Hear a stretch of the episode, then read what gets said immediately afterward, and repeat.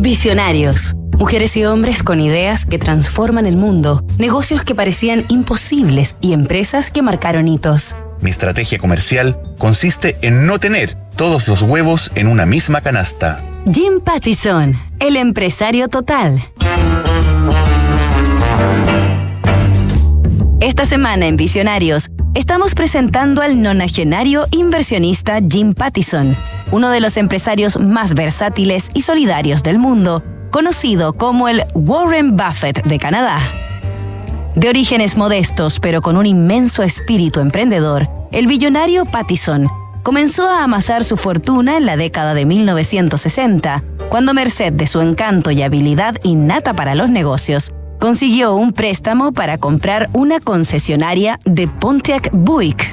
Así pudo volcarse de lleno a desarrollar su pasión de vender automóviles, aunque también para reunir los fondos necesarios, puso a la venta su propia casa. En menos de dos décadas, se convertiría en el empresario que más autos vendía en Canadá, posición que conserva hasta la actualidad.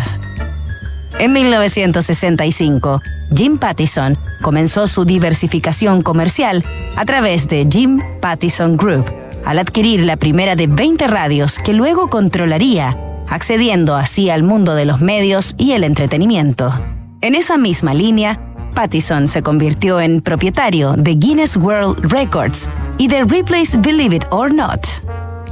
El bueno de Pattison alcanzó su alta reputación y admiración popular tras consagrar cinco años de su vida sin compensación económica alguna a la organización de la Expo 86, la feria mundial que dio a conocer al mundo a su ciudad, Vancouver.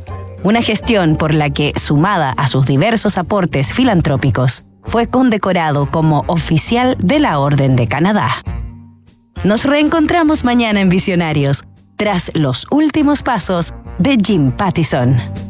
En un estudio de PwC, 7 de cada 10 directores de empresas en Chile afirman que la ciberseguridad y la privacidad son sus mayores preocupaciones.